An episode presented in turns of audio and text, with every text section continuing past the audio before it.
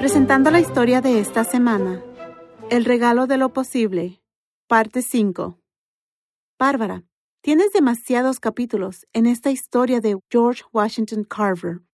Uno es suficiente, pero ya estás en el capítulo 5.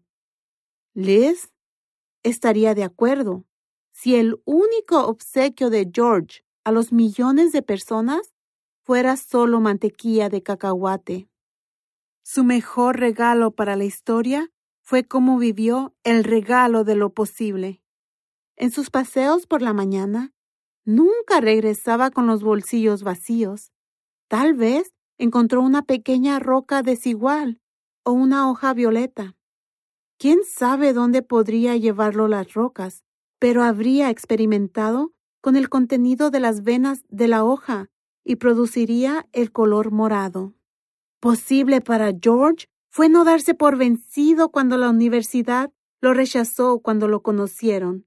Para ellos, el negro era inaceptable. Posible fue sobrevivir a los recuerdos recurrentes de ver a un hombre linchado. Fue su asombro ver los problemas y posibilidades.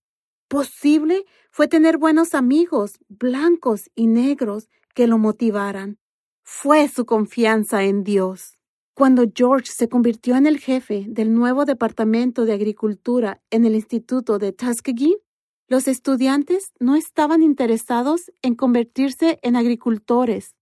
Eran ex-esclavos con sueños de convertirse en médicos, abogados y propietarios de plantaciones. El 85% de los negros del sur eran pequeños agricultores que cultivaban algodón y sin ganancias. George encontró 13 estudiantes. Al final de su primer año en Tuskegee, terminó con 27 estudiantes.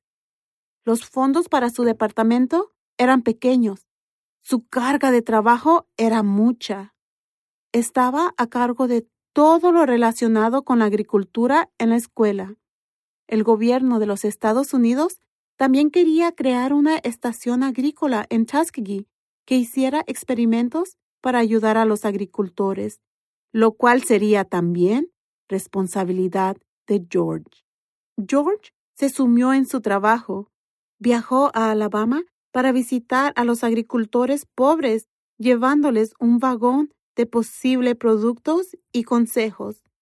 Cultiven al menos uno con el que se puedan comer como camotes. Si los precios del algodón son malos, todavía tendrán alimentos para el invierno. Luego, en 1904, pequeños escarabajos cruzaron la frontera de México y comenzaron a comer y destruir cultivos de algodón en todo el sur de los Estados Unidos. George y sus alumnos ya habían descubierto que las verduras devolvían nitrógeno a la tierra sin las plantas de algodón. Los cacahuates eran los más fáciles de cultivar. Eran ricos en proteínas, carbohidratos y grasas. Los agricultores plantaron miles de hectáreas de cacahuate.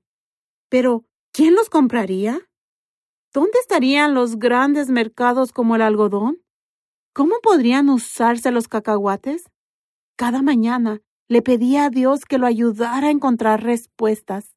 Entonces, un día mientras oraba, en su corazón escuchó el mensaje, separa los componentes del cacahuate.